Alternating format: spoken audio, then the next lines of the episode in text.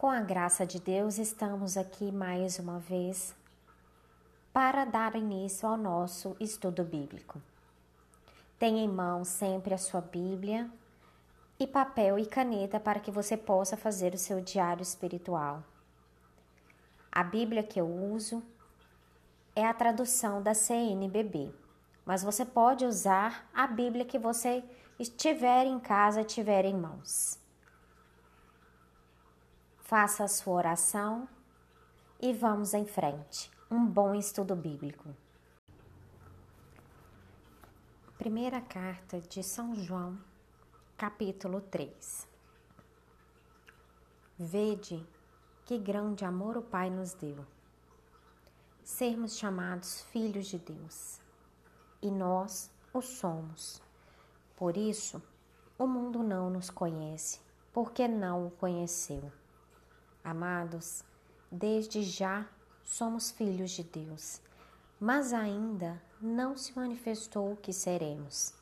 Sabemos que quando ele se manifestar, seremos semelhantes a ele, porque o veremos como ele é. Todo que nele tem essa esperança purifica-se a si mesmo, como ele é puro. Todo aquele que comete o pecado pratica a iniquidade pois o pecado é a iniquidade. Vós sabeis que ele se manifestou para tirar os pecados, e nele não há pecado. Todo aquele que permanece nele não peca, e todo aquele que peca não o viu, nem o conheceu. Filhinhos, que ninguém vos engane. Quem pratica justiça é justo, assim como ele é justo. Aquele que pratica o pecado é do diabo, porque o diabo é pecador desde o princípio. Para isto é que o Filho de Deus se manifestou, para destruir as obras do diabo. Todo aquele que nasceu de Deus não vive em pecado, pois a semente de Deus permanece nele, e não pode viver pecando, pois nasceu de Deus. Nisto se manifestam os filhos de Deus e os filhos do diabo. Quem não pratica justiça não vem de Deus, e quem não ama o seu irmão também não. Esta é a mensagem que ouvistes desde o início: que nos amemos uns aos outros, não como Caim, que sendo do maligno matou seu irmão. E por que o matou? Porque as suas obras eram más, ao passo que as do seu irmão eram justas. Não vos admireis, irmãos, se o mundo vos odeia. Sabemos que passamos da morte para a vida, porque amamos os irmãos. Quem não ama, permanece na morte. Todo aquele que odeia o seu irmão é homicida. E sabeis que nenhum homicida tem a vida eterna permanecendo nele. Nisto conhecemos o amor. Jesus deu a vida por nós. Ora, também nós devemos dar a vida pelos irmãos. Se alguém possui riquezas neste mundo e vê o seu irmão passar necessidade, mas diante dele fecha o seu coração, como pode o amor de Deus permanecer nele? Filhinhos, não amemos com palavras nem com a boca, mas com ações e em verdade. Nisso conheceremos que somos de verdade e diante dele tranquilizaremos o nosso coração. Se o nosso coração nos acusa, Deus é maior que o nosso coração e tudo conhece. Amados, se o nosso coração não nos acusa, podemos dirigir-nos com confiança a Deus e qualquer coisa que pedirmos, dele a receberemos, porque guardamos os seus mandamentos e fazemos o que é do seu agrado. Este é o seu mandamento, que creiamos no nome do Filho, Jesus Cristo, e nos amemos uns aos outros, de acordo com o mandamento que ele nos deu. Quem guarda os seus mandamentos permanece em Deus, e Deus permanece nele.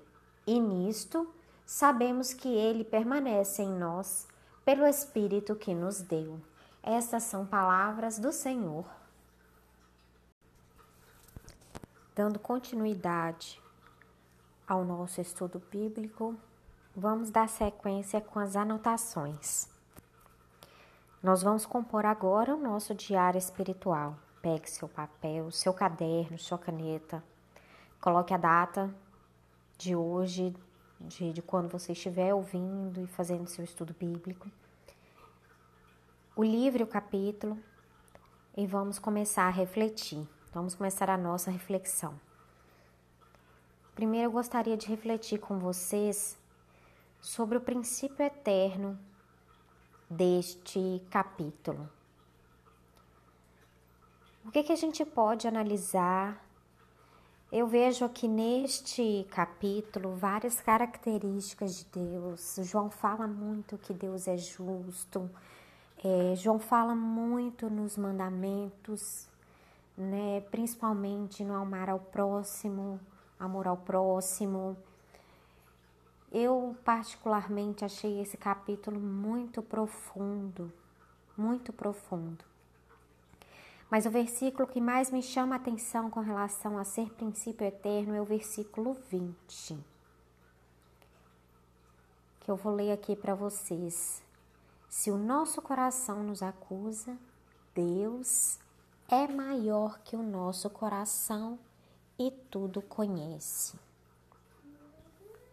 Nesse versículo, Deus nos fala, João nos fala que Deus tudo conhece, Deus é onipresente, Deus conhece, está em todos os lugares, conhece todos os nossos pensamentos, conhece tudo o que se passa no nosso coração, mesmo que a gente não fale.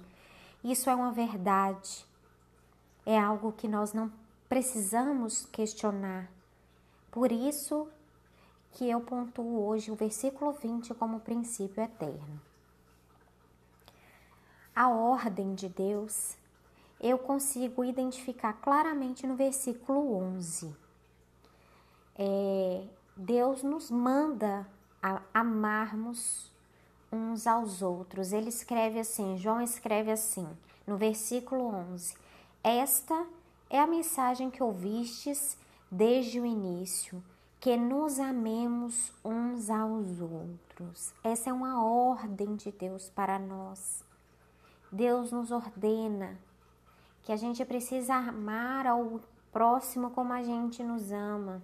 E assim ele desenvolve sobre este assunto, sobre este mandamento, no restante dos versículos, se você continuar lendo, o João desenvolve a partir dessa ordem de Deus para nós.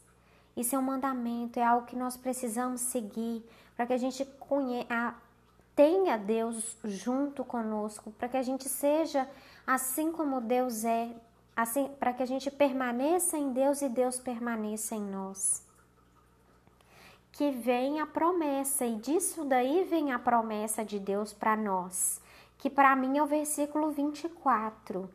Quem guarda os seus mandamentos permanece em Deus, e Deus permanece nele. E esse é um mandamento que você pode, essa é uma promessa que você pode é, gravar, anotar aí, porque é uma promessa muito forte. Se você quiser até marcar na sua Bíblia, marque na sua Bíblia para todas as vezes que você abrir a Bíblia, você lembrar dessa, dessa promessa que Deus tem para nós. Porque as promessas de Deus são verdades, as promessas de Deus se cumprem. Aquilo que Ele promete para nós, Ele cumpre. Então Ele está nos dizendo aqui que se a gente guardar os, seus, os mandamentos dele, se a gente cumprir aquilo lá que ele falou no versículo ontem, que é amar o próximo como a mim mesmo, ele vai permanecer em nós e nós iremos permanecer nele.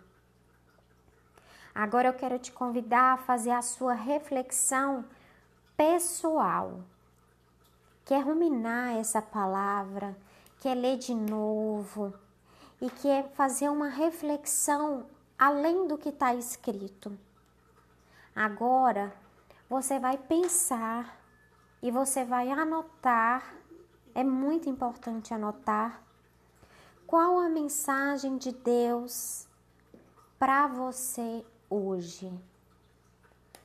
O que que você acha que Deus está falando com você neste capítulo. Eu tenho muito claro para mim qual que é a mensagem que Deus quer me passar hoje, mas eu não vou mencionar para não influenciar você, porque isso precisa ser uma reflexão pessoal. Depois de anotada qual a mensagem de Deus para você hoje, você precisa anotar como que você pode aplicar isso na sua vida.